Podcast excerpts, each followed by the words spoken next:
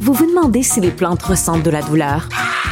Ou encore, comment est-ce que les daltoniens voient le monde? Le balado en cinq minutes est pour vous. Explorez la science, l'actualité et l'histoire en un temps record. La Feu, en collaboration avec le gouvernement du Québec, est fière de propulser la série Balado en cinq minutes. Ne laissez pas les questions sans réponse plus longtemps. En cinq minutes, disponible sur l'application et le site cubradio.ca. Les affaires publiques n'ont plus de secret pour lui. Les vrais enjeux. Les vraies questions.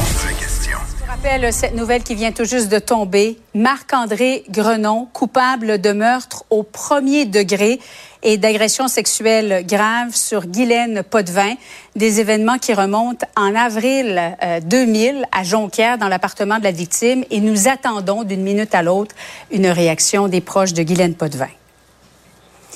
Les omnipraticiens qui auront moins de paperasse à remplir, ça fait des années d'ailleurs qu'ils le réclament. Emmanuel Latraverse, Mario Dumont et Paul Larocque sont avec nous. Euh, bonsoir à vous trois. Bonsoir, Julie. Bonsoir. Emmanuel, d'abord, un, pas dans la bonne direction? Ben oui, euh, absolument. Je pense que ça, illustre cependant à quel point des des écueils qui semblent simples sont compliqués euh, à régler et à quel point finalement la la bête bureaucratique que représente pas seulement le ministère de la santé, mais tout le monde de la santé est complexe euh, à naviguer. Donc oui, un pas dans la bonne direction parce que de un, c'est une demande des médecins.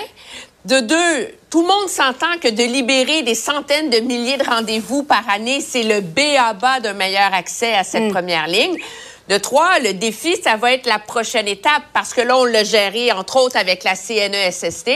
Mais là, est-ce qu'on va réussir à convaincre les assureurs privés, les employeurs? C'est un pas, mais c'est le début de réformes encore plus larges qui doivent être mises en œuvre. Paul? Oui, mais d'un seul coup de baguette magique, le ministre vient de libérer 138 000 rendez-vous mm-hmm. médicaux par année, tout simplement en éliminant euh, des, aberrations bureaucratiques.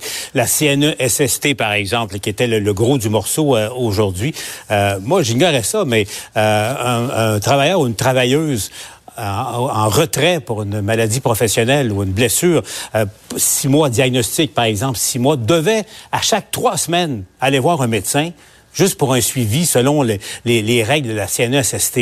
Quand il n'y a pas de médecin, c'est où euh, ces personnes-là vont? Aux urgences. Alors donc, un, élément comme ça. Espérons qu'il y a d'autres baguettes magiques dans la besace du ministre. Mario, puisque Paul vient de parler des urgences, patients vulnérables, est-ce que tu crois qu'il y a un lien avec cette demande de Québec de demander aux omnis de voir davantage de patients vulnérables? Ben oui, peut-être que les omnis n'étaient pas de bonne humeur. On a voulu donner une mm. réponse à une demande qu'il euh, qu'il faisait. Mais je pense aussi, tu sais, aujourd'hui, on est quand même partagé dans nos sentiments là, entre se réjouir euh, que dans l'avenir, ces nouveaux rendez-vous vont être libérés, puis la colère de savoir qu'on a poireauté comme des tartes dans des salles d'urgence à attendre après rien, pendant que des centaines de milliers de rendez-vous auraient pu être si facilement libérés pour des actes bureaucratiques totalement inutiles. ce matin, un médecin me décrivait, dans certains cas, c'est les physios qui font le suivi. Mais le physio est comme pas autorisé pour la CNESST. Le physio est pourtant professionnel de la santé, mais le physio est pas autorisé. Ça prend le docteur. Le docteur. Fait que le médecin me racontait, ben moi, je faisais juste retranscrire je, ne servais que comme une secrétaire qui, qui retranscrit ce qu'a dit le physio. Mais tu sais, ça faisait un clic-clic, ça faisait un rendez-vous, ça faisait un passage chez le médecin. Mais en termes d'amélioration de la santé de la population, c'était gaspiller du temps, des minutes de médecin gaspillés purement. Fait quand même des années qu'on endure ça. Mais tu sais, aujourd'hui, on nous annonce ça comme une bonne nouvelle. Oui, je pense qu'il faut s'en réjouir. Mm. Mais c'est quand même un petit peu insultant, là, tu sais. Mais ça laisse miroiter aussi ce que peut être à terme le décloisonnement euh, de ces professions euh, médicales. Là, finalement, la, la CNESST, pour reprendre l'exemple de, de Mario va être reconnue pour son expertise. on ne demandera pas que le médecin le fasse ou re-remplisse le, formulaire. Euh, c'est là-dessus, à terme aussi, que doit réussir à travailler euh, le ministre Christian Dubé. Autre gros sujet qui a retenu l'attention aujourd'hui, l'arrivée massive des demandeurs d'asile. Québec qui évoque même une crise humanitaire si, par exemple, on n'est plus capable d'offrir les services en éducation, logement, itinérance. Écoutons le ministre Jean-François Roberge, suivi du premier ministre. Il y a une manière de, de, de vivre qui est menacée lorsque les nombres sont trop grands on peut plus continuer comme ça. Puis, euh, bon, je, vais essayer de rencontrer M. Trudeau prochainement, mais ça peut plus continuer comme ça. Bon, Paul, qu'est-ce que Québec peut espérer de Justin Trudeau?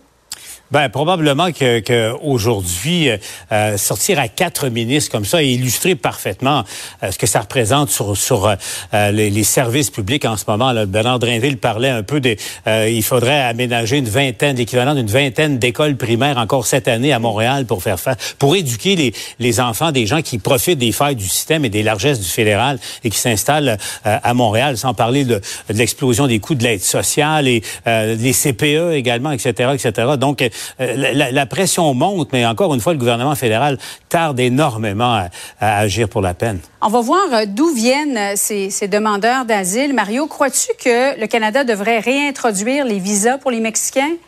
Ben, pour la question, c'est y répondre. Là, et, et resserrer les visas. Resserrer les visas de plusieurs pays d'où viennent des demandeurs d'asile. C'est un peu inexplicable. D'abord, dans le cas du Mexique, on a vraiment l'impression que le gouvernement Trudeau a simplement voulu défaire quelque chose parce que c'était Stephen Harper qui l'avait fait. Puis là, on voulait faire le contraire pour défaire ce que l'autre a fait, euh, sans mesurer pleinement les conséquences. Aujourd'hui, on vit la, la, la, les conséquences de cette de cette erreur-là.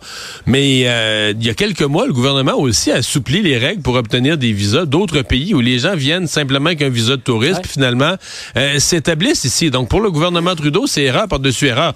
Moi, je vais dire, au-delà du milliard d'argent, puis au-delà de tous les chiffres, moi aujourd'hui, je vous dirais, c'est comme si quand les quatre ministres bombardent leurs chiffres, ça donne le vertige. Je dis, OK, mais personne ne sait ce qui est en train de se passer à Montréal, la rapidité avec laquelle ça se transforme.